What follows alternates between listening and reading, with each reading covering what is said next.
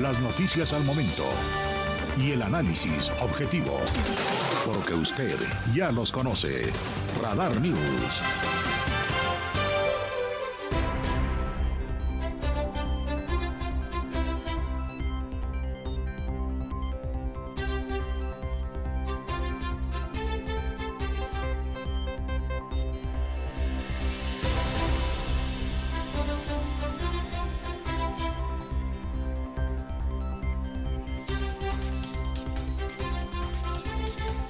¿Cómo están? Muy buenas tardes. Qué gusto saludarle en una nueva emisión de Radar News.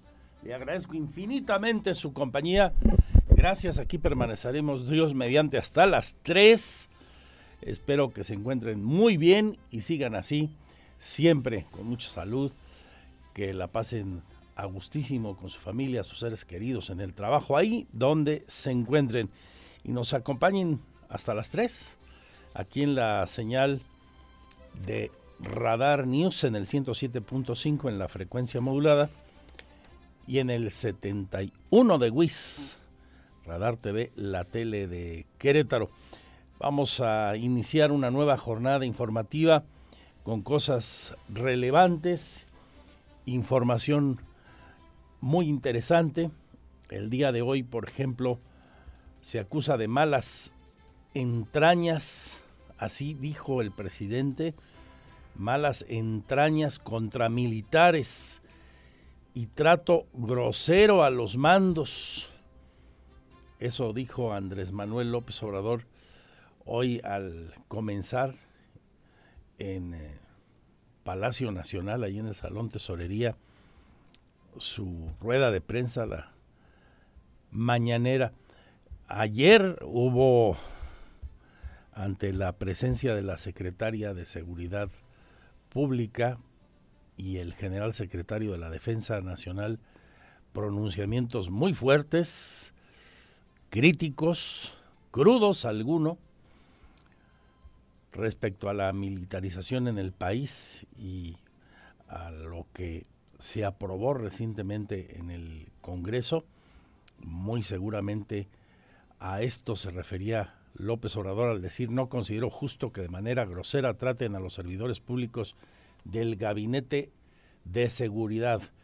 No lo considero justo y menos cuando está de por medio solo la politiquería, la militarización, dicen los conservadores hipócritas. ¿Quiénes fueron los que militarizaron al país? Luego se preguntó Andrés Manuel López Obrador este día que se dieron los reportes de percepción de desempeño de las autoridades de seguridad pública, también en la mañanera, y que sabemos que en el país en el último mes del que se da cuenta, se reporta, septiembre, pues tenemos una cifra escandalosa que por desgracia se ha sostenido desde hace tiempo, de en promedio 70 personas asesinadas cada día, diariamente en nuestro país, lo cual pues de suyo estremece y si usted me permite, entristece que nos encontremos en una situación como esta, que sí en lugares muy puntuales, pero cada vez son más, que si Guanajuato, que si el Estado de México, que si Michoacán, que si Sonora, eh, Zacatecas antes, por supuesto, pero el caso es que mueren demasiados mexicanos todos los días a causa de una escalada de violencia que se sostiene a lo largo ya de prácticamente dos décadas. Es la triste realidad y hablando de estos asuntos, el presidente ante las críticas por los procesos de la presencia de seguridad pública con elementos militares se han, se han generado. Este es uno de los temas de la jornada. Aquí en Querétaro hay noticias también interesantes en el avance sobre todo de políticas medioambientales que beneficien a nuestra comunidad y que me parece de suyo hechos emblemáticos, como por ejemplo que Palacio de Gobierno, el Auditorio Josefa Ortiz o el Centro de Congresos ya van a manejar su energía a través de paneles solares a partir del próximo mes de marzo. Esto lo revela hoy Mauricio Reyes Caracheo, titular de la recientemente creada en el gobierno Curi Agencia Estatal de Energía. En Economía, Finanzas y Negocios tenemos cosas interesantes. Hoy se inauguró un foro de proveeduría estuvo aquí el coordinador nacional de la cadena de proveedores de la industria en México, René Mendoza, al inaugurar este foro de proveeduría en el que participan más de 235 proveedores de empresas en diversos sectores.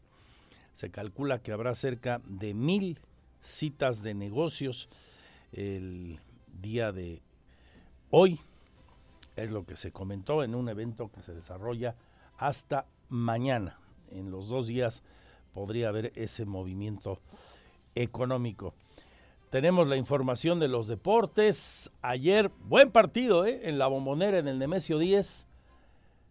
El Toluca parecía que podía matar al águila. El Diablo, sin embargo, volvió a dormirse en sus laureles. América que siempre mostró mucha ambición a lo largo de todo el partido, pero no tenía puntería faltó puntería mi Pirro, especialmente en el primer tiempo. Y Thiago Volpi tuvo una actuación sobresaliente, ganándole la partida a Memo Ochoa. Era un duelo de morbo entre porteros. La verdad es que Volpi ayer estuvo mejor que Ochoa, que incluso se comió uno de los dos goles del América. El primero, un errorzazo ahí de un hombre de la experiencia del arquero nacional. Bueno, el caso es que nos divertimos el Toluca dejó vivo al América que en el segundo tiempo bien pudo darle hasta la vuelta al partido, pero ya digo, contó con poca puntería y una gran actuación del arquero brasileño que viste ahora los colores del equipo Escarlata. Hoy el segundo encuentro de semifinales, la pandilla del Monterrey visita el Estadio Hidalgo, hoy por la noche en el vecino estado del mismo nombre otro duelo parejo interesante. Y el de vuelta entre América y Toluca, pues la verdad, con la moneda en el aire, un gol, un gol de diferencia, le basta a la América para avanzar a la siguiente ronda, porque califica en caso de empate en el global, ya sabe usted, el mejor posicionado en la tabla general del torneo regular. Así que el partido muy interesante. Toluca ya se mostró muy efectivo como visitante, así que no se pueden confiar las águilas, tus águilas, mi querido Pirro. Hoy también en los deportes una mm, buena noticia, arrancó aquí la segunda edición del torneo de fútbol nacional de inclusión que se llama Gallos Smalling, donde estuvo el presidente municipal Luis Nava inaugurando este evento. Bueno, los deportes, de esto y mucho más nos va a platicar Víctor Monroy antes de que él y Roberto Sosa a las tres tomen la estafeta para llevarnos Radar Sports. Cultura y espectáculos con Oli Lara, la reflexión, el análisis, las entrevistas y todo lo que usted debe conocer porque ha ocurrido hoy o vendrá en las siguientes horas hasta las 3 de la tarde. Le recuerdo, comuníquese a los puntos de contacto de Radar, las redes sociales que le recordamos cada que vamos a la pausa o nuestro WhatsApp 442-592-1075 y en mi Twitter ya agradezco a quienes me están diciendo que nos siguen. Arroba Andrés Esteves MX, fanpage Magazine TV Cro o andresesteves.mx, misma dirección de la web con las noticias y nuestro canal en streaming. Bienvenidos, bienvenidas. Si me permiten, vamos a una pausa y regresamos con el sumario de la información.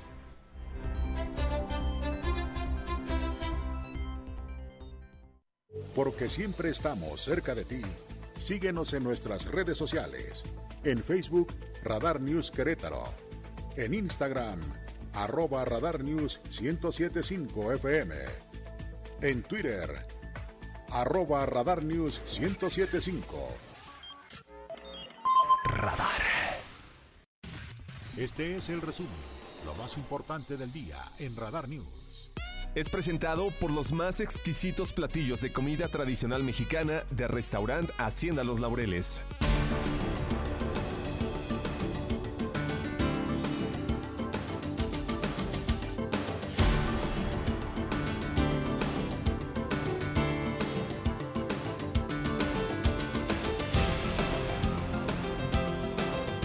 De lo más importante de cuanto se ha informado hoy y lo que vendrá en las siguientes horas. Bueno, además de eh, lo que le comentaba hace un momento, que el presidente se molestó porque dice que hay mala entraña de quienes han criticado a los elementos del ejército y a los mandos sobre todo, que ha habido un trato de malas entrañas, acusando de trato grosero de los conservadores hacia el gabinete de seguridad, tanto al general secretario de la defensa como al almirante secretario de Marina. Además de esto, hoy se informó que los homicidios dolosos en el país tuvieron un incremento porcentual entre agosto y septiembre pasado.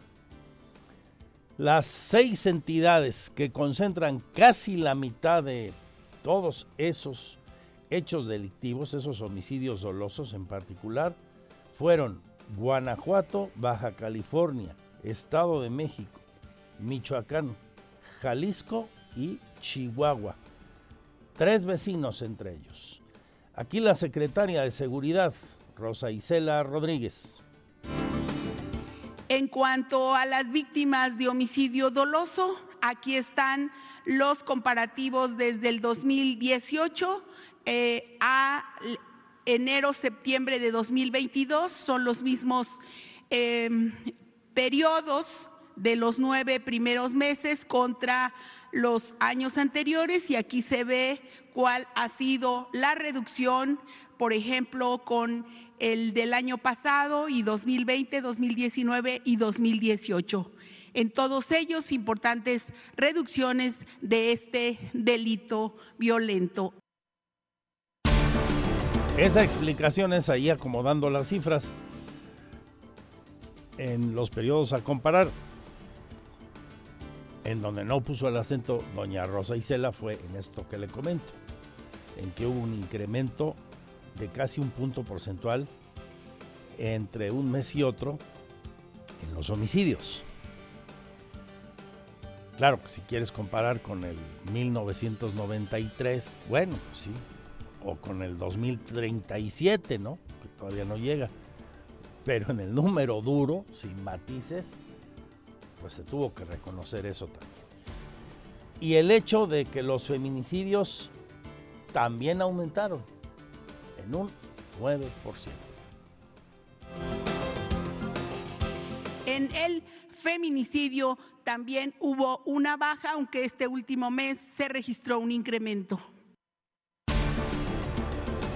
Hubo una baja, pero en el último mes se registró un incremento. Bueno, ¿Está bien? ¿Y cómo alegar, verdad? Hubo una baja, pero se registró un incremento en el último mes. Les digo que eso de querer tapar el sol con un dedo siempre, siempre resulta muy complicado. Muy, muy complicado. Y bueno, finalmente el señor presidente habló del tema de la militarización y de la valoración que se tiene de las Fuerzas Armadas en el país. De ahí que criticara a sus rivales, a los opositores, a los conservadores.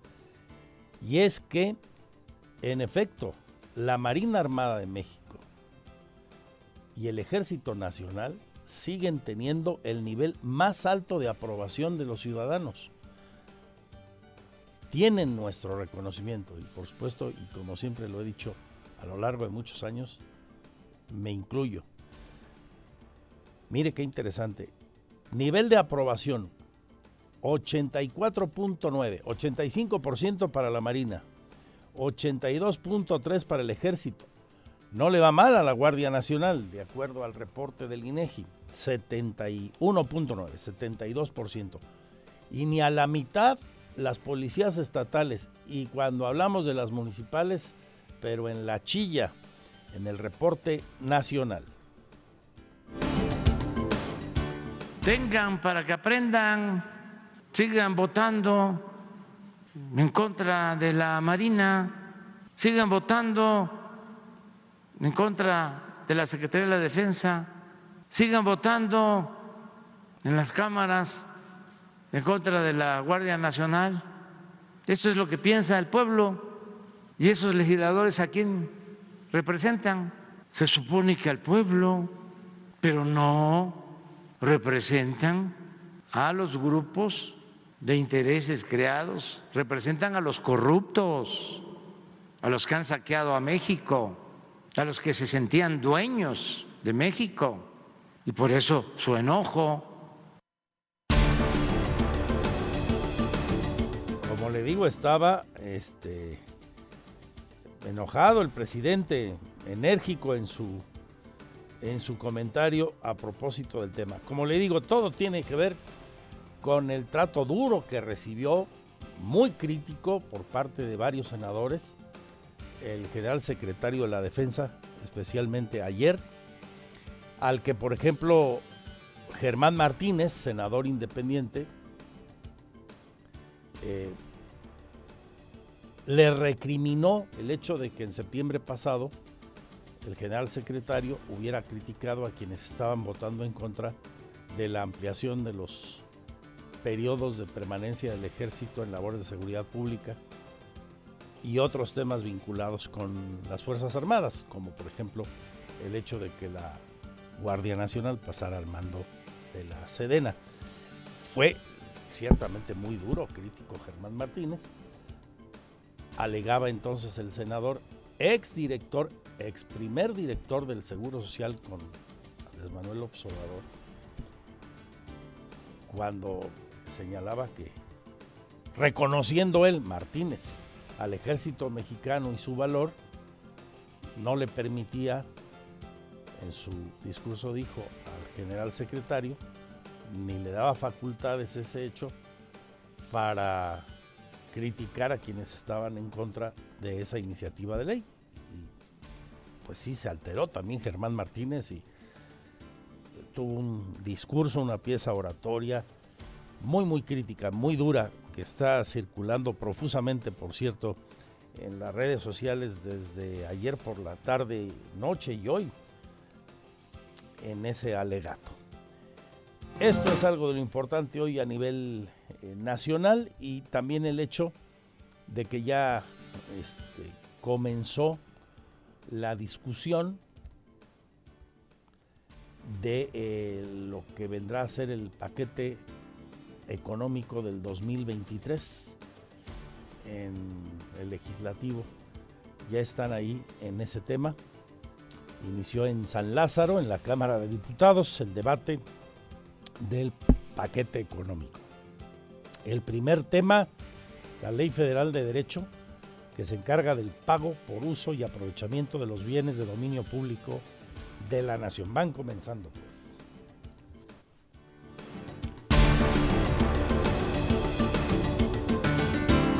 Aquí en Querétaro, noticias interesantes. Habla el nuevo titular de la recientemente creada Agencia de Energía, Mauricio Reyes Caracheo, quien señala que los edificios públicos poco a poco irán nutriéndose de energía solar. Ahorita buscamos los edificios más grandes, más importantes, porque son los que más consumen, es donde más podemos ahorrar. Y en segundo paso vamos con todos los edificios del área de salud.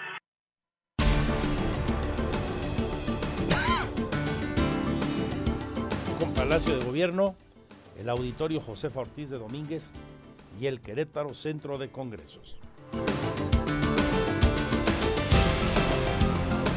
La Secretaría de Desarrollo Sustentable a favor de que se prohíba el uso de pirotecnia. Esto dice Marco del Prete Tercero, para que no se contamine el medio ambiente e incluso por temas de salud personal y el cuidado de las mascotas.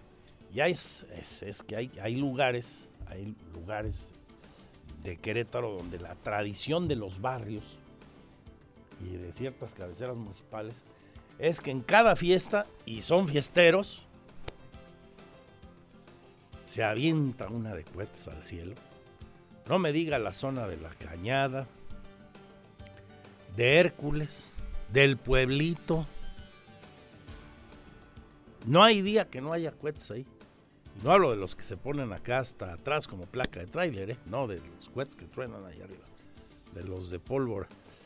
Entonces está en, esa idea de crear una iniciativa en eh, tal sentido. No es facultad del gobierno del Estado prohibir el uso de la pirotecnia, pero hizo un llamado respetuoso a los 18 municipios para que promuevan, inviten a los organizadores de festivales, fiestas patronales y eventos de todo tipo a reducir su utilización.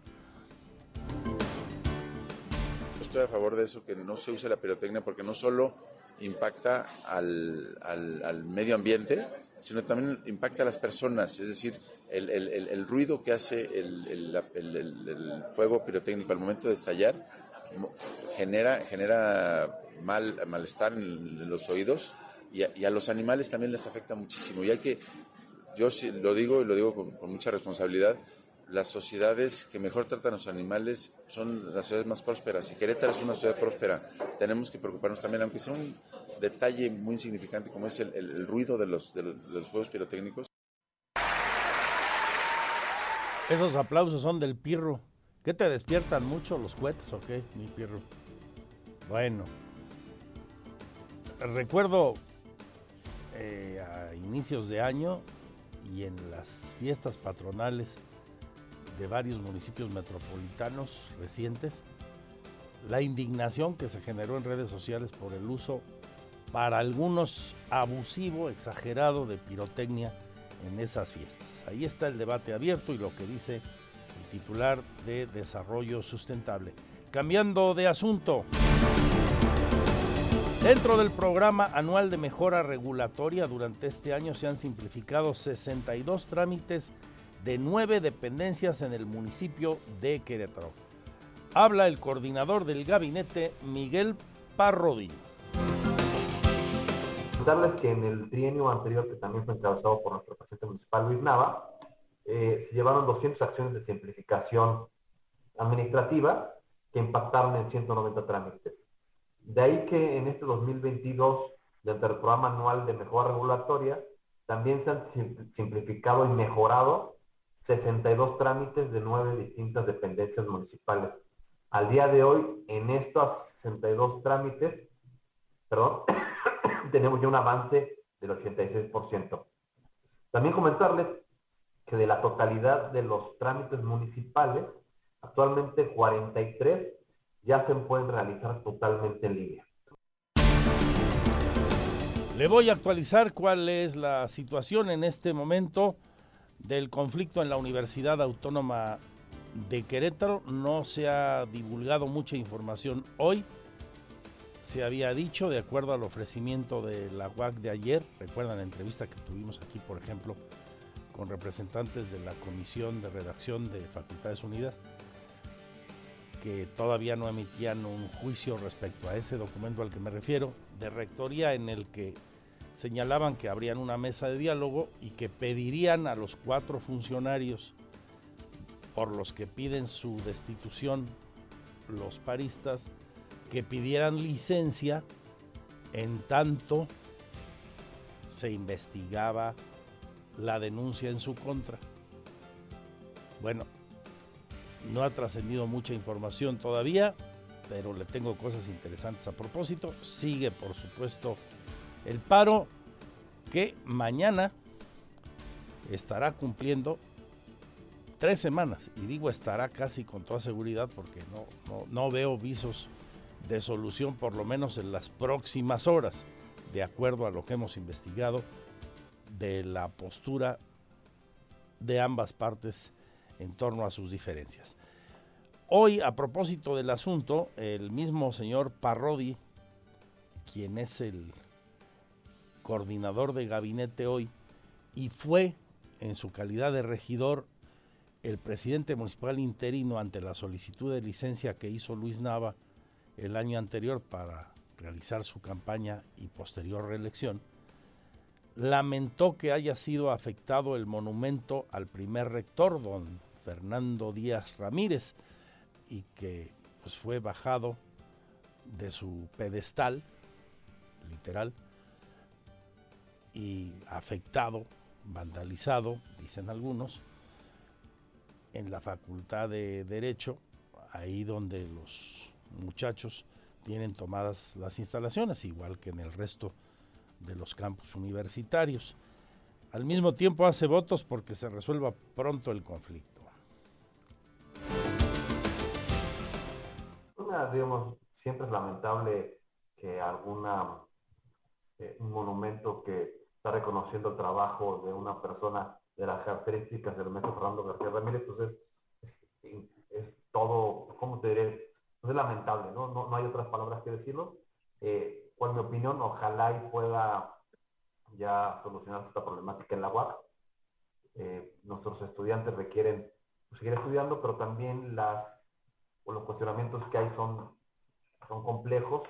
Y bueno, pues yo conociendo a la, a la doctora Teresa, creo que la, se va a solucionar de la mejor manera posible y, y lo antes. Este, en los próximos días creo que ya estará abriendo la universidad porque creo en los buenos oficios de ella y, y este, y bueno, pues, y que sigan preparando a nuestros estudiantes con tan importante para Sigo en el municipio de Querétaro. Hay tres empresas, se dice hoy, tres, interesadas en administrar la zona de juegos mecánicos del Parque Bicentenario, señala su director, Francisco Castro Alegría es que el parque siga siendo gratuito para todos los queretanos y los que nos visitan de otros lugares, pero que sí los juegos los opera un experto. Eh, esto nos puede dar un, un ingreso para el parque lo, quitaron la operación, el costo de la operación y aparte ofrecer juegos más modernos, que hoy en día eh, por el tema económico no, no, podemos hacerlo nosotros. ¿Cuántas empresas de este tipo de gestores han zona cerca? Ahorita estamos con dos, dos platicando y una tercera que todavía está en veremos si se sienta con nosotros. ¿Esa decisión cuándo podría tomarse? Híjole, yo espero que antes de, de que termine este año. Siguen los trabajos para construir el albergue para familias que tengan niños con cáncer en el municipio de Corregidora, señala Edgar Adrián Cabrera, presidente de la Asociación Banco de Tapitas. En el municipio de Corregidora estamos construyendo el albergue. Eh, ya hemos hecho estudios topográficos, también eh, de. ¿Se fue el nombre? Estructura del terreno, ingeniería Ingeniería mecánica de suelos. Ahorita estamos en la parte de la instalación de la red hidráulica del agua, que gracias al apoyo de la Comisión Estatal de Aguas, pues ya tenemos todos los estudios necesarios y en los próximos días estaremos haciendo ese, esa instalación para que ya con la, el agua instalada en el lugar, pues podamos iniciar formalmente la construcción del albergue. Este proyecto sigue en pie, es un proyecto que estimamos que acabe, es por etapas, la primera etapa debe ir aproximadamente el próximo año y la segunda a finales del 2024. Una de sucesos. A pesar de que está plenamente identificado el presunto feminicida de una mujer en el municipio de Colón, este permanece prófugo de la justicia, lamenta el alcalde Manuel Montes. Sigue investigando todavía, al parecer este, estas, las dos personas, bueno, tanto el, el homicida eh, eh, son del, del, municipio del Marqués, también la, la, mujer que falleció es del municipio del Marqués. Se están, están las investigaciones, ¿no? Eh, fue el, este ¿cómo se dice? Este homicidio se, se cometió en, en, Colón, a la altura de Esperanza, por ahí, pero la, son originarios del Marqués que se están llevando a cabo las investigaciones por parte de las autoridades. ¿no? Pero en el tema... Revisando, y en este caso se, se, detectó rápidamente, este, inclusive el homicida se platicó con el papá y todo, y, y, ahorita pues anda fugitivo, no sabemos bien de qué se trata este tema hasta que se den todos los resultados de la investigación. Hablaremos de política y políticos. Hoy eh, se dice que el extinto partido Querétaro Independiente, el que encabezaba la exdiputada Connie Herrera y que perdió su registro, no alcanzó los votos suficientes para mantenerlo en la última jornada electoral. Bueno, este partido está en etapa de liquidación un interventor a cargo de las finanzas del partido revisa los pasivos. Para liquidarlos, explica el consejero del Instituto Electoral del Estado, Daniel Dorantes.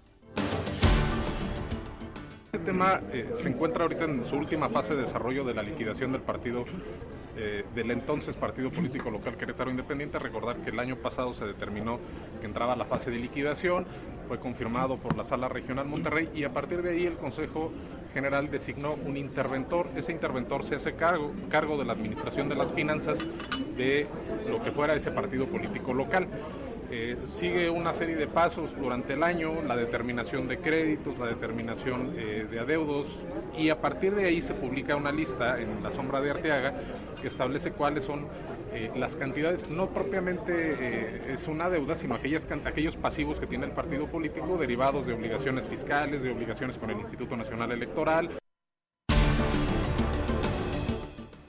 Todo esto y mucho más a detalle hasta las 3. Concluimos aquí este nuevo resumen. Pero viene mucho más. Lo mejor que usted siga con nosotros. Mi Twitter, arroba Andrés Esteves MX. Gracias por su confianza.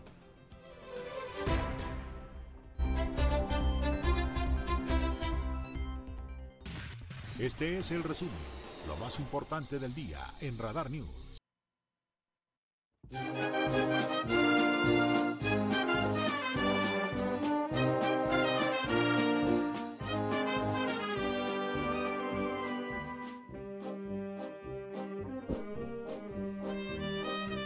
Una de la tarde con 49 minutos. ¿Qué tal? ¿Cómo le va? Mi nombre es Víctor Monroy y vamos a comenzar platicando de la fiesta brava. Y es que Tauro Espectáculos presenta el segundo serial novilleril Campo Bravo, San Juan del Río, que va a ser este próximo sábado 22 de octubre la cita es a las 4.30 eh, de la tarde. Y bueno, pues por supuesto que es una gran, gran oportunidad este, de que usted pueda disfrutar de la nueva generación de gente que está consolidándose, gente que pues tiene por supuesto una eh, posibilidad de disfrutar de la fiesta brava con gente como, ahí le va, los novilleros, José Alberto Ortega, Alejandro Moreno, Emiliano Robledo y Daniel Esquivel. Así que, pues ahí está la, la invitación. Y bueno, pues los invitamos para que disfruten de este festival, de este, de este evento. Cuatro toros de la ganadería Espíritu Santo. Y pues eh, finalmente sobre todo la oportunidad, sobre todo la oportunidad de eh, disfrutar de este segundo, segundo serial este novieril y bueno, pues ahí está, ahí está la invitación. Y me da mucho gusto hoy platicar con Juan Arturo, el Pollo Torreslanda. Mi querido Pollo, ¿cómo estás? Muy buenas tardes. Te saluda Víctor Monroy. Mucho gusto, Víctor, y saludos a todos que nos escuchan. Y siempre agradecido con tu participación y apoyando los eventos que hace Provincia Juriquilla aquí en Querétaro, mi querido Víctor. Oye, mi pollo, cuéntame, ¿cómo está esto del segundo serial novilleril Campo Bravo? Bueno, es un gran... Necesitamos que, haya novilleros porque la fiesta de los toros necesita toreros, como mundialmente surgió Roca Rey, pues ojalá surja un novillero mexicano que sea capaz de interesar como lo está haciendo Roca Rey a nivel mundial que hoy por hoy es el mejor torero del mundo, reconocido por todos los medios y por todos los toreros y por todos, que es ahorita el torero más importante. Así que yo aplaudo lo que hace Renata, lo que hace Juan, por buscar un novillero que llegue a brillar y que nos dé lo que tanta falta nos hace, un ídolo de la fiesta de los toros. Y aprovecho pues para decir que el día 28 pues está una corrida de esas que seguramente dejarán huella. El mejor torero de México, sin duda, Joselito Adame. El mejor torero del mundo, Andrés Rocarrey. Y luego la promesa más importante de México ahorita, Queretano Diego San Román. Y abriendo plaza un queretano, un rejoneador de primerísima, que es, que es este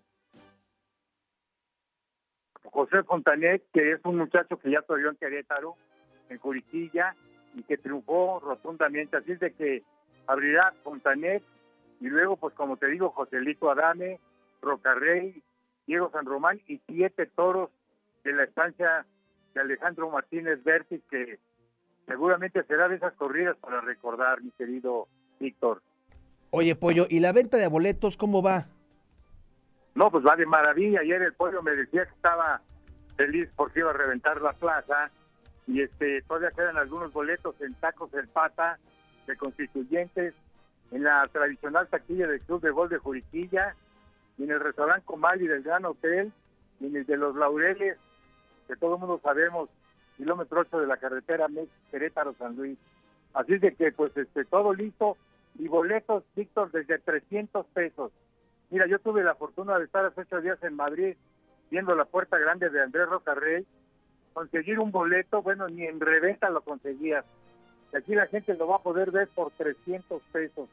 Es realmente una gran oportunidad de ver al mejor torero del momento por 300 pesos en provincia Juriquilla, que tú sabes que es una plaza que tiene la mejor seguridad, que siempre está como si estuviera estrenando la plaza, con los baños que se, como si fueran de salón de fiestas, cuidando todos esos detalles. Antes que empresario, soy aficionado y sé lo que nos gusta a los aficionados.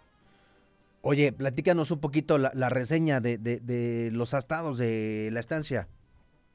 Bueno, pues el martes llega y ya te imaginarás, por la importancia del cartel, pues estuvimos buscando una corrida que estuviera realmente muy bien puesta. Entonces, pues la estancia fue la que nos presentó la mejor presencia, todos arriba de 500 kilos, arriba de cuatro años y con el trasío suficiente para que para que la plaza luzcan muchísimo esos toros. Así de que hemos cuidado todos los detalles porque estamos seguros que, que será de esas fiestas, esas fiestas, esas corridas que queremos que lo recuerden los aficionados. Y no olvidar que son nuestros 35 años. Justo, justo te iba a preguntar eso, Pollo, eh, que, que, seguía el, el, el, festejo de estos 35 años, ¿no? Seguimos y en noviembre daremos otra y en diciembre daremos otra con carteles con primerísimas figuras como la de Roca Rey y ya verás los carteles de noviembre y diciembre y echándole todas las ganas del mundo, ¿no? Así de que pues yo recomiendo nada más que lleguen temprano el viernes 28 porque el pabellón va a estar ahora previsto para la Fórmula 1 que se va a dar en sábado y domingo en Juriquilla. Primera vez que sale de la Ciudad de México la Fórmula 1 era en el Campo Marte y logramos para Querétaro que se trajera ese evento que es también un evento que será muy importante para Querétaro por la cantidad de gente que viene de todos los estados y lo que genera no en los restaurantes, hoteles, etcétera. Así que Juriquilla pues el viernes tendrá la, el mejor cartel y sábado y domingo tendrá la Fórmula 1 en vivo con pantallas gigantes, con automóviles en exhibición, con pilotos de Fórmula 1 dando autógrafos, etcétera. Un fin de semana para recordar, mi querido Víctor. Pues ya lo sabe, 28 de octubre, este gran cartel conformado por Joselito Adame, Andrés Rocarrey, Diego San Román y el rejoneador de casa también, José Fontanet. Pues una gran oportunidad, mi pollo. Te mando un fuerte abrazo, gracias por compartirnos esta invitación y de verdad me da, me da mucho gusto escucharte bien. Al contrario, Víctor, un abrazo y, y a las 8 de la noche, que lleguen un poco temprano para que no se pierda nada. Muchas gracias y un saludo. Saludos, saludos, mi pollo, con esta gran invitación, Juan Arturo El Pollo Torres Landa, que pues nos da gusto escucharlo muy bien, ¿no? Sí, saludos, pollo, qué bueno que estás bien. Después de haberte paseado por Europa, te deseo lo mejor y mucho éxito. Gracias, un abrazo. Sale, bueno, don Víctor, todo listo para seguir con los deportes. Y qué, qué gusto me va a dar esta sección en particular. ¿Por qué, oye? No porque mi antiamericanismo esté, este, yo veo a la América, yo veo a la América del otro lado, ¿eh?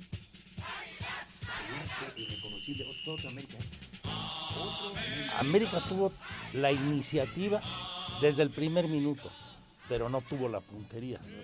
Y Toluca y errores muy puntuales que no habían cometido. Y Toluca tuvo la efectividad. Sí, claro. Toluca tuvo la efectividad. Sí. Eso explica el resultado y la gran actuación de Volpi. También, claro. Y en el duelo de porteros, pues sobra decir quién ganó. Ahí sí, ahí sí Volpi. Sí, sí, sí. Desde el error del primer gol. Porque, ándale, Memo Ochoa se comió el primer Tremendo.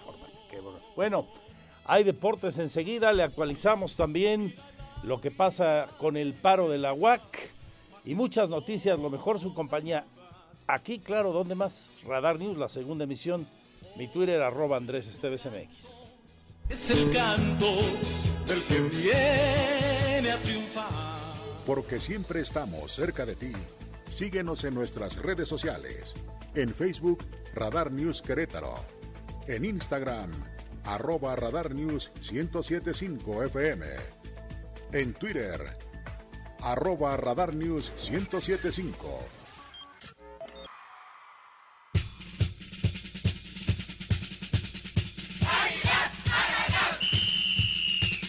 América, América, estoy contigo. Ahora cántala sin llorar, Pirro. A ver cómo se escucha. bueno, pues las Águilas del América el día de ayer, en los primeros 90 minutos de las semifinales de fútbol, del fútbol mexicano, pues terminaron sufriendo una dolorosa derrota. Llevaban ya 14 partidos, 14 partidos sin conocer la derrota.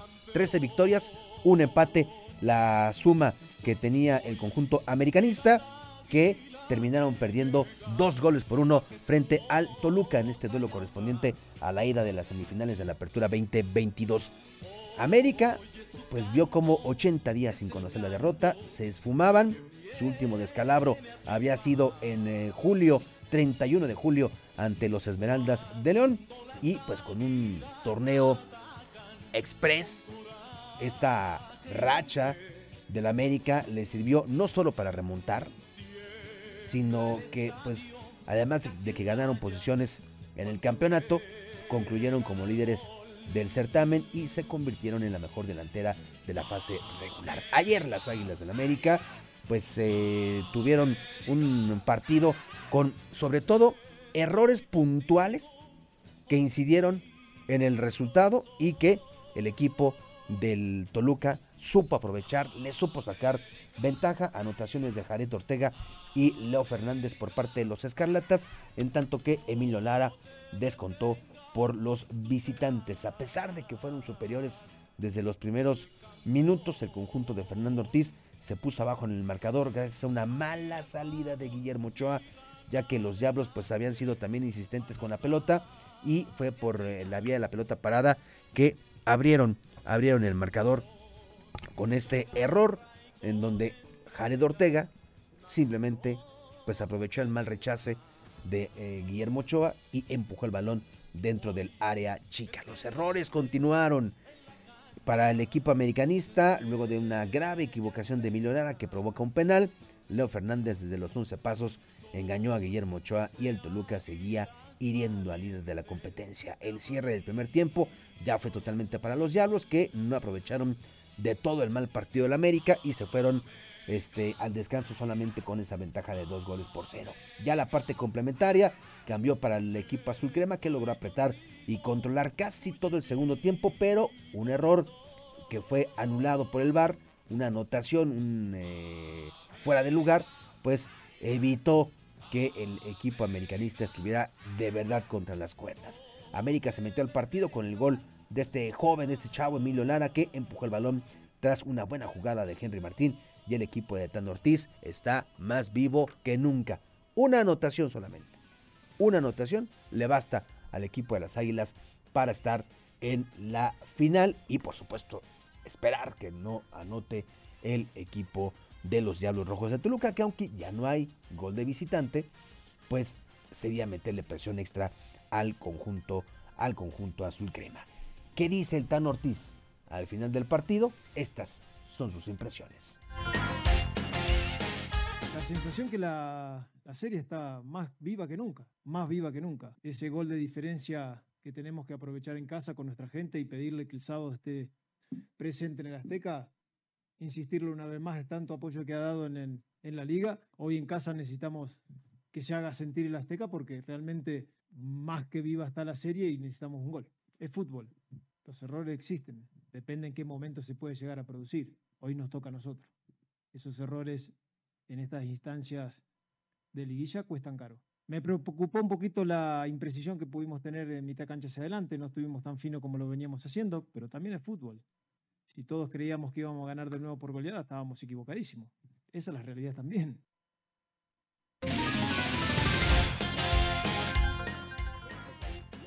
Dice eh, Fernando El Tano Ortiz.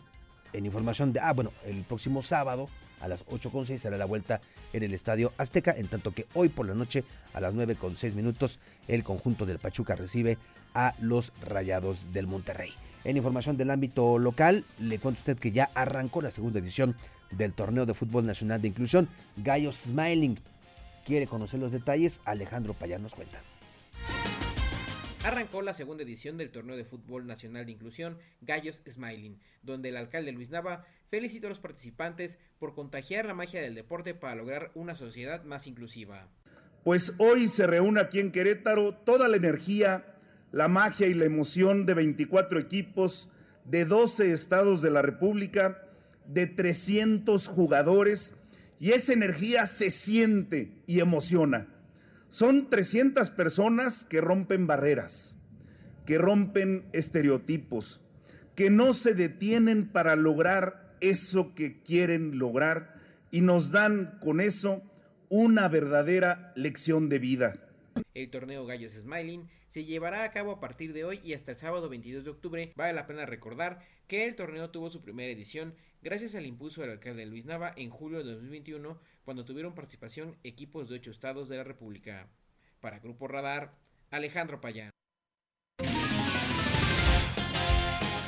Hoy a las 3 de la tarde, Roberto Sosa Calderón y un servidor le esperamos en Radar Sports. Vamos a platicar de la liguilla, lo que ocurrió ayer en el Nemesio 10, lo que pues esperemos que pase hoy en el Estadio Hidalgo. Vamos a hablar, entre otras cosas, también de la visita que va a hacer Checo Pérez el próximo día lunes Sergio Checo Pérez estará aquí en Querétaro y prácticamente ya arrancará lo que será la semana de promoción previa al Gran Premio de México. Va a estar el próximo lunes Checo Pérez aquí en nuestra entidad. Ya le platicaremos a qué viene, de qué se trata su visita, pero esto al finalizar la segunda emisión de Radar News. 3 de la tarde, Radar Sports. Gracias, buenas tardes.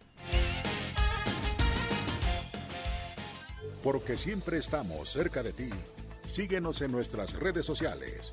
En Facebook, Radar News Querétaro. En Instagram, arroba Radar News 1075 FM. En Twitter, arroba Radar News 1075. Radar.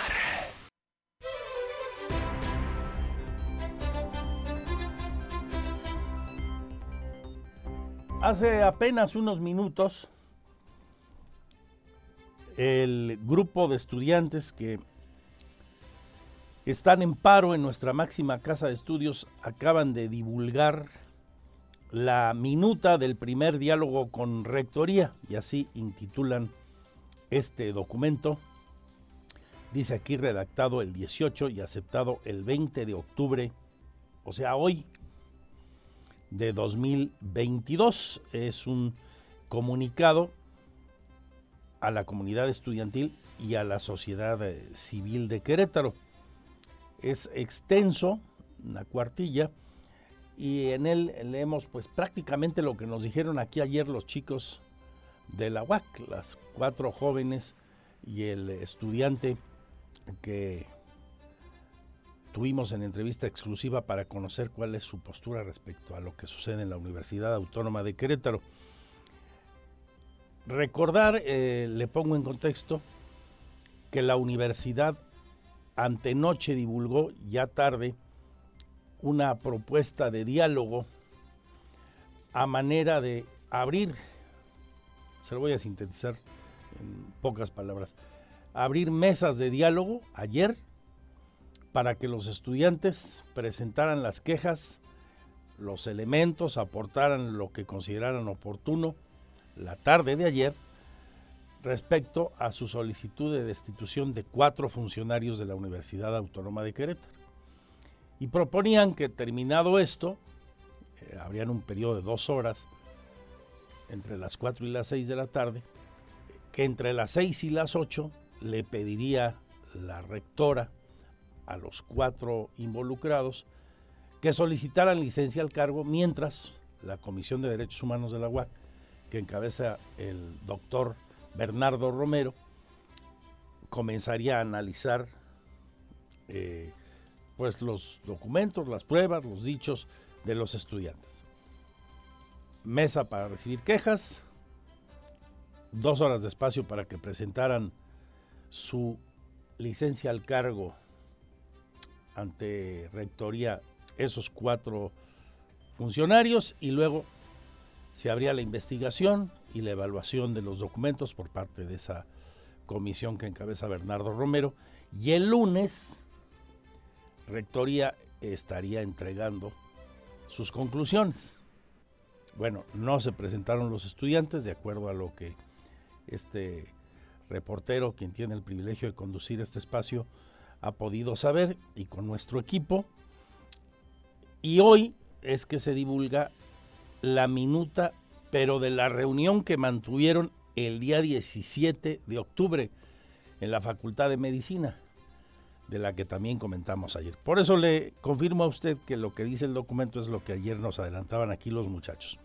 Respecto al famoso voto de confianza, que es el que están esperando los estudiantes, señalan, uno, Facultades Unidas presentó la exigencia de las cuatro renuncias, la rectora respondió que no son posibles, pues violentan los derechos laborales y atentan contra sus derechos humanos. Todo es, insisto, la minuta del 17. Rectoría anunció que tiene la disposición y el compromiso de pedir las licencias, es decir, una suspensión de actividades por un plazo definido corto de los funcionarios. En ese periodo de tiempo se realizarían las debidas investigaciones con las evidencias que sean entregadas por Facultades Unidas. Tercero, también la rectora explicó que dos de las renuncias exigidas, los casos del abogado y el contralor, no podían proceder porque eran de índole administrativas pues ya se encontraban resueltas y no eran del dominio público. Con esto justificó el motivo de sus declaraciones anteriores en las que se insinuaba la existencia de intereses partidistas de por medio, puesto que no encontraba relación con las motivaciones del movimiento. Facultades Unidas aclaró que estas figuras se eligieron en la asamblea apartidista, de entre otras para garantizar y demostrarían el compromiso de rectoria. Y así sigue comentando el documento. Hablan de la unidad de atención a víctimas. Rectoría aclaró que esta no tiene facultades de proceder con fiscalía y su vínculo con la rectora se limita a informarle lo que está sucediendo. Es el abogado general quien finalmente emite la sanción en caso necesario. Por su parte, dicen Facultades Unidas, insistió en los pocos canales de vinculación con esta instancia, la UABIC,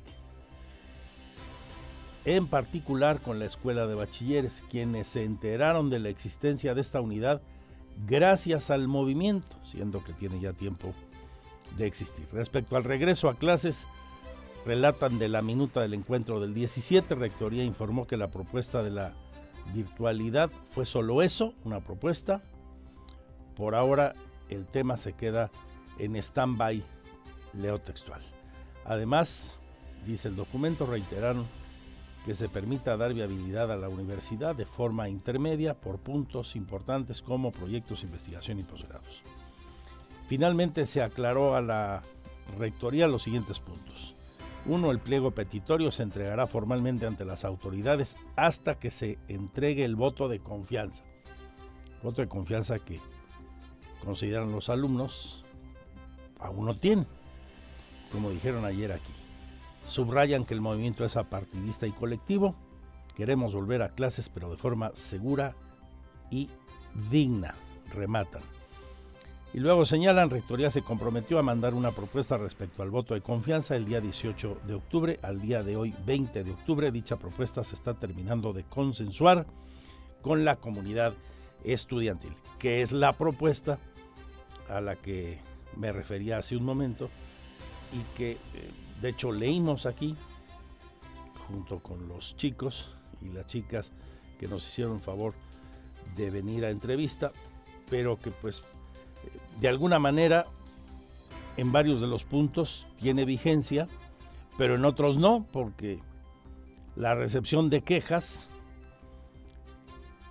ante el programa universitario de derechos humanos a cargo del doctor Bernardo Romero Vázquez era ayer. Entonces van a tener que modificar de entrada las fechas. Si es que la Comisión de Facultades Unidas está de acuerdo. Entonces en este momento hay un desfase en los tiempos que proponen eh, las autoridades de la universidad y el estudio que están realizando los muchachos de Comisiones Unidas, las chicas de las la Comisión de Facultades Unidas de la UAC. Así las cosas con el tema que mañana cumple tres semanas, tres de paro. En otro tema, pero de alguna manera vinculado al asunto, le preguntaron hoy al coordinador de gabinete del municipio de Querétaro, Miguel Ángel Parrodi Espinosa, que fue alcalde interino cuando Luis Nava pidió licencia para hacer campaña y buscar su reelección apenas hace unos meses, el año pasado. Le preguntaron sobre el monumento que donó entonces el municipio monumento al primer rector de la UAC, Fernando Díaz Ramírez, y que se sabe fue vandalizado en el lugar que se encontraba ahí en el campus del Cerro de las Campanas. Lamentó el hecho al tiempo de hacer votos porque se resuelva el problema del paro. Es el señor Miguel Parrodi. Dentro del programa anual de mejora regulatoria, durante este año se han simplificado 62 trámites de 9 dependencias municipales, con un avance del 86% y 43 trámites municipales ya se pueden realizar totalmente. Bueno, esa no es la nota.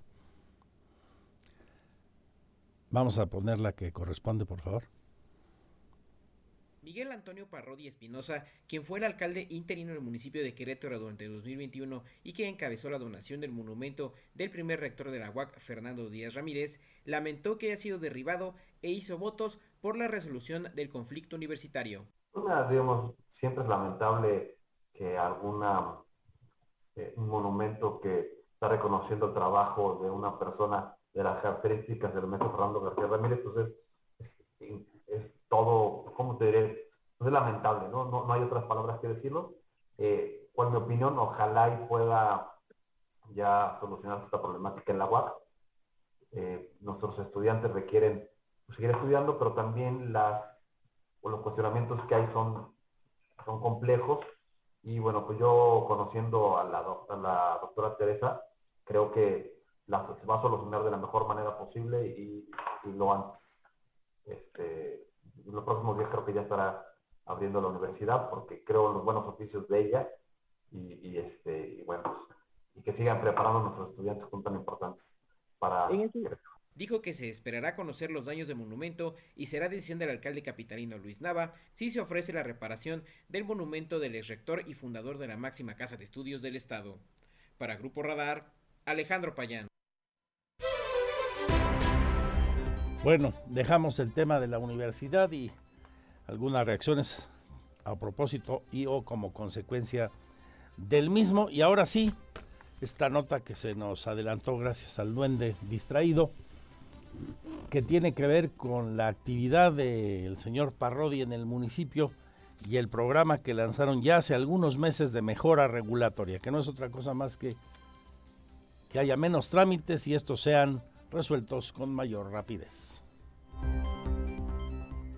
Dentro del programa anual de mejora regulatoria, durante este año se han simplificado 62 trámites de 9 dependencias municipales, con un avance del 86% y 43 trámites municipales ya se pueden realizar totalmente en línea, informó el coordinador de gabinete municipal Miguel Antonio Parrodi Espinosa. Contarles que en el trienio anterior, que también fue encabezado por nuestro presidente municipal Luis Nava, eh, se llevaron 200 acciones de simplificación administrativa que impactaron en 190 trámites.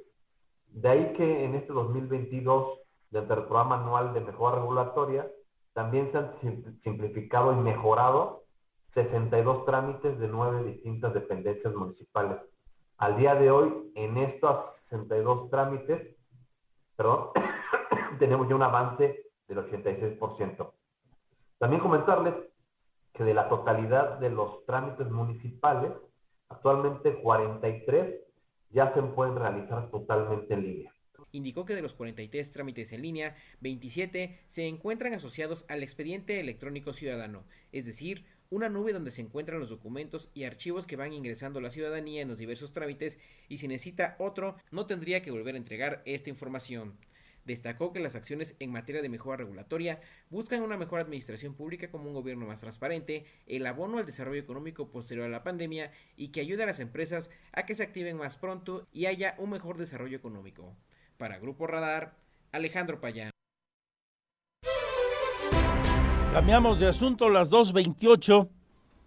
Hoy se le preguntó al titular de la Secretaría de Desarrollo Sustentable sobre las muchas manifestaciones, quejas que de diferente manera ciudadanos han presentado por el uso indiscriminado y en algunos casos excesivos o abusivos, los usos de pirotecnia en fiestas patronales, festivales y otro tipo de actividades en lugares muy puntuales del estado y en la zona metropolitana. Eh, ha habido muchas quejas, por ejemplo, del corredor que tiene que ver con eh, la cabecera municipal del pueblito, en Corregidora o en la zona de La Cañada y otras donde pues hay muchas festividades, eventos diferentes y se usa pirotecnia, lo cual ha molestado a muchos ciudadanos, a muchos vecinos. ¿Qué dice el encargado mm, de los temas ecológicos en el gobierno del estado de Querétaro al respecto? Se pronuncia a favor de prohibir el uso de la misma. El secretario de Desarrollo Sustentable Estatal Marco del Prete Tercero se pronunció a favor de prohibir el uso de pirotecnia para no contaminar más el medio ambiente e incluso por temas de salud para las personas y el cuidado de las mascotas. Aclaró que aunque no es una facultad del gobierno del estado prohibir el uso de pirotecnia, recalcó que han hecho el llamado respetuoso a los 18 municipios para que promuevan e inviten a los organizadores de festivales, fiestas patronales y eventos a reducir su utilización. De eso, que no se use la pirotecnia porque no solo impacta al, medio ambiente, sino también impacta a las personas, es decir, el, ruido que hace el, fuego pirotécnico al momento de estallar genera, genera mal, malestar en, los oídos y a, los animales también les afecta muchísimo. Y hay que, yo lo digo y lo digo con mucha responsabilidad, las sociedades que mejor tratan a los animales son las ciudades más prósperas. Y Querétaro es una ciudad próspera.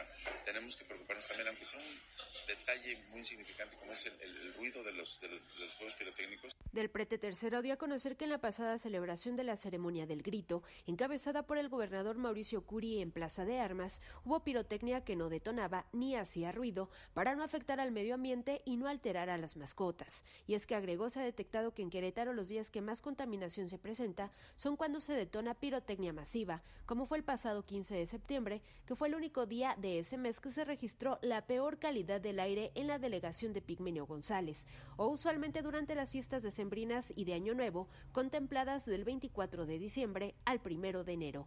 El titular de la CDSU estatal reveló que este año se adquirirá con una inversión de entre 3 y 4 millones de pesos una nueva unidad de monitoreo ambiental para instalarla en el 2023 en una zona que aún está por definirse, pero será donde haya más población y exista más probabilidad de exposición a contaminantes. Para Grupo Radar, Andrea Martínez.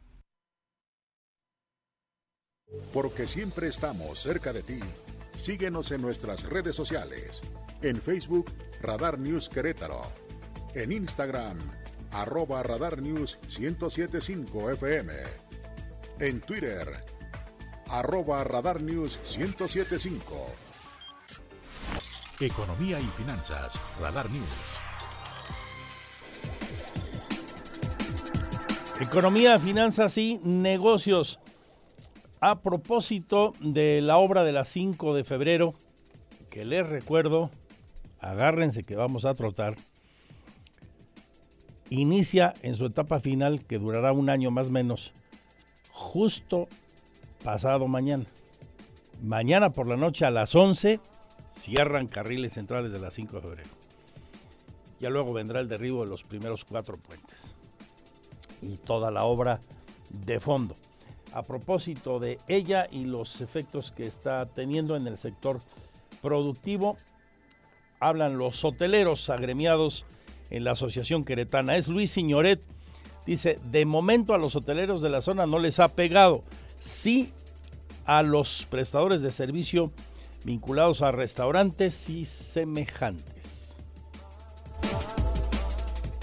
Hoteleros reportan caída en venta por consumo del 15% en el área de restaurantes. El presidente de la Asociación Queretana de Hoteleros, Luis Signoret, tras detallar que en cuanto al hospedaje, esta no se ha visto afectado durante la ejecución de obra de 5 de febrero, sí se ha sentido una baja del 15% en ventas por consumo en el área de restaurantes, que ofrecen alimentos durante el día. Realmente en hospedaje no hemos tenido grandes afectaciones. Yo te diría que justamente ahorita son de los meses importantes, de los meses buenos para nosotros. Yo te quisiera decir que las afectaciones principales en algunos casos pudiera ser con los mismos clientes locales que a veces acostumbran, por ejemplo, ir a desayunar a los hoteles, ¿no? Y que eh, dado el tráfico han cambiado en este momento su estrategia para no, no conflictuarse, pero también entendemos que es la misma gente local de Querétaro que también está siendo respetuosa y está buscando de alguna manera colaborar y ayudar para que esto se desarrolle de mejor manera, porque estamos seguros que esto, cuando termine esta obra, va a ser una obra de gran beneficio para todos.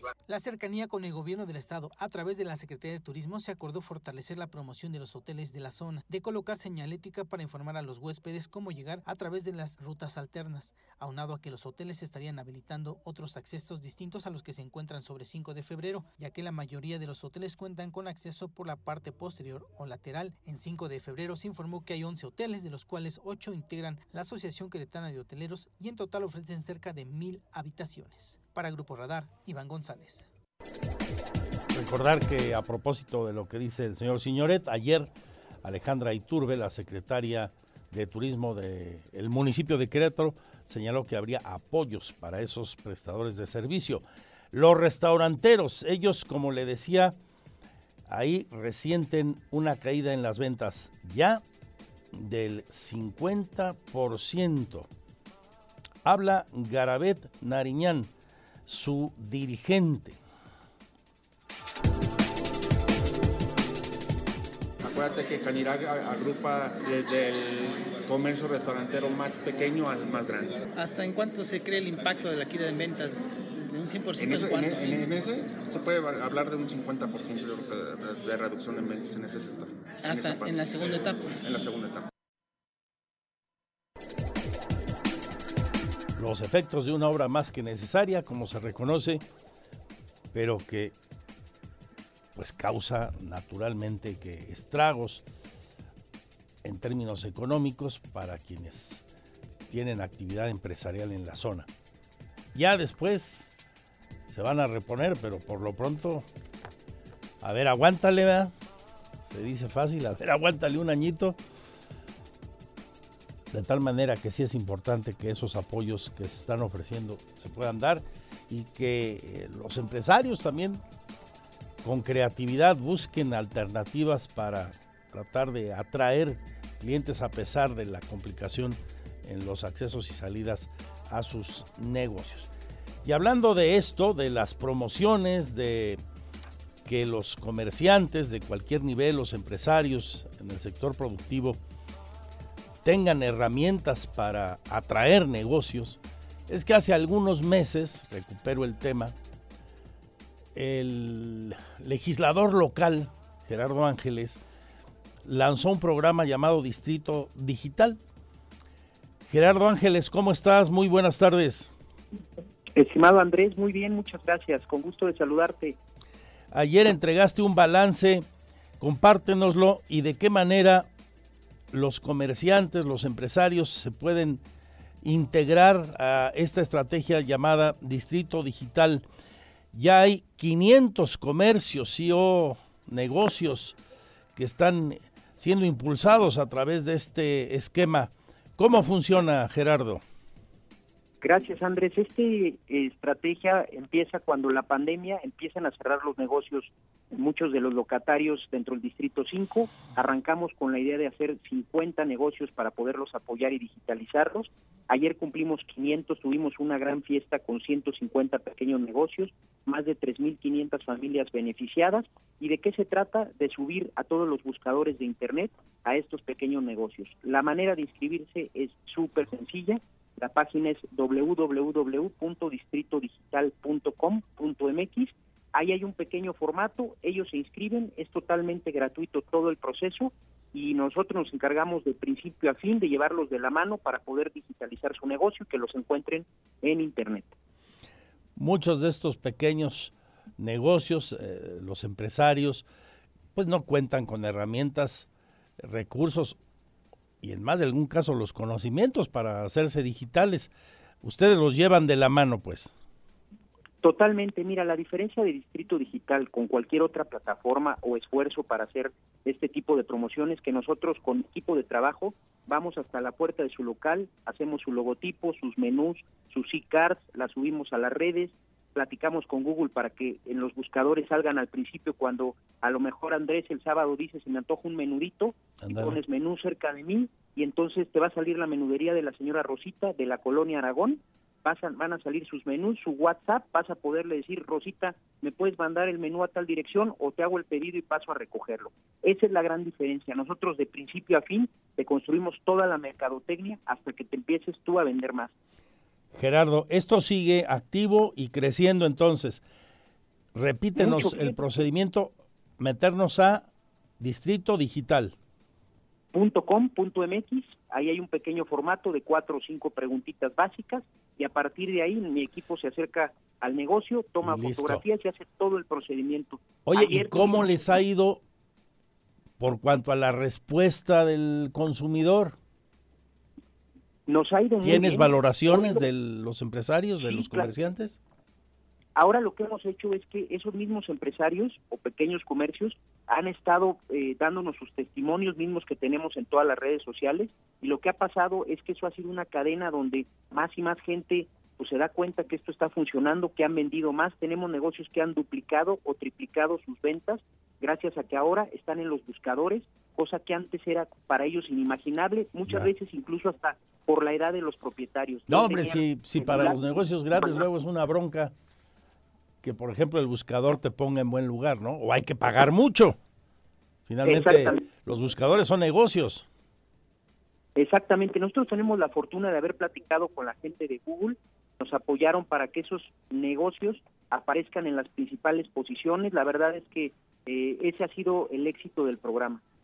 Gerardo, muy bien, pues ahí está la invitación a los queretanos que quieran impulsar, quieran mover su negocio del tamaño que sea, especialmente los más pequeños que no conocen las herramientas o no tienen el recurso, para que vayan a distritodigital.com.mx. No les cuesta nada.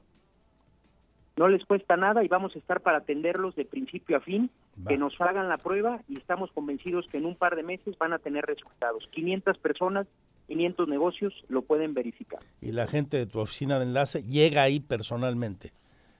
Correcto. y en muchas ocasiones yo de manera personal también ah, estoy ahí. Gerardo, te mando un abrazo y qué bueno que camina esto bien. Muchas gracias, Andrés. Te mando un saludo. Cerramos este segmento. Hoy se presentó la nueva edición de un evento que se suspendió de manera presencial por la pandemia y vuelve la Cámara de Comercio junto con otras agrupaciones presentaron el nuevo Buen Tras dos años de pandemia se retoma de manera presencial el Buen Fin. Esta, que ha sido denominada la semana más barata del año, se realizará del 18 al 21 de noviembre en todo el país. En Querétaro se espera la participación de 20.000 negocios. Tras la eliminación de las restricciones sanitarias del COVID-19 y con aforos al 100%, hay una buena expectativa para el sector comercio y se espera superar en un 60% las ventas del 2021 durante el Buen Fin y alcanzar una derrama económica superior a los 2.600 millones de pesos. Así lo dio a conocer Fabián Camacho, presidente de la Cámara Nacional de Comercio en Querétaro. Estamos confiando que para esta edición 2022 poder estar llegando a 20 mil negocios participantes con la alianza que estamos teniendo aquí fuertemente con la presidencia de Canirac, con la presidencia de la Alianza por el Centro Histórico, con los hoteleros y con diferentes gremios que han decidido también comenzar a sumar y que a partir de ahora estaremos provocando la convocatoria para que los negocios puedan estarse sumando. Los consumidores podrán obtener descuentos hasta del 40%. Entre lo que más se consume son televisores, ropa, calzado, electrónicos, telefonía celular, línea blanca, cómputo, entre otros. Se espera que el 45% de las compras se realicen a través de pago con tarjetas de crédito, mientras que el pago en efectivo sigue siendo el más utilizado. Para Grupo Radar, Iván González. Porque siempre estamos cerca de ti. Síguenos en nuestras redes sociales. En Facebook, Radar News Querétaro. En Instagram, arroba Radar News 1075 FM. En Twitter, arroba Radar News 1075. Radar.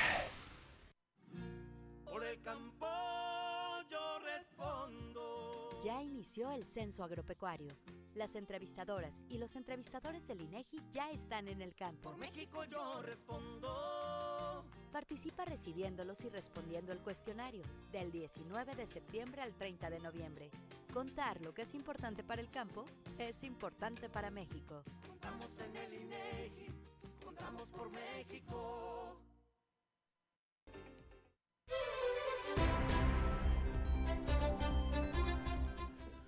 En la última hora, con la del estribo, nos vamos. Se acaba de informar eh, a través de redes sociales que hoy a las 5 en el patronato universitario habrá una reunión.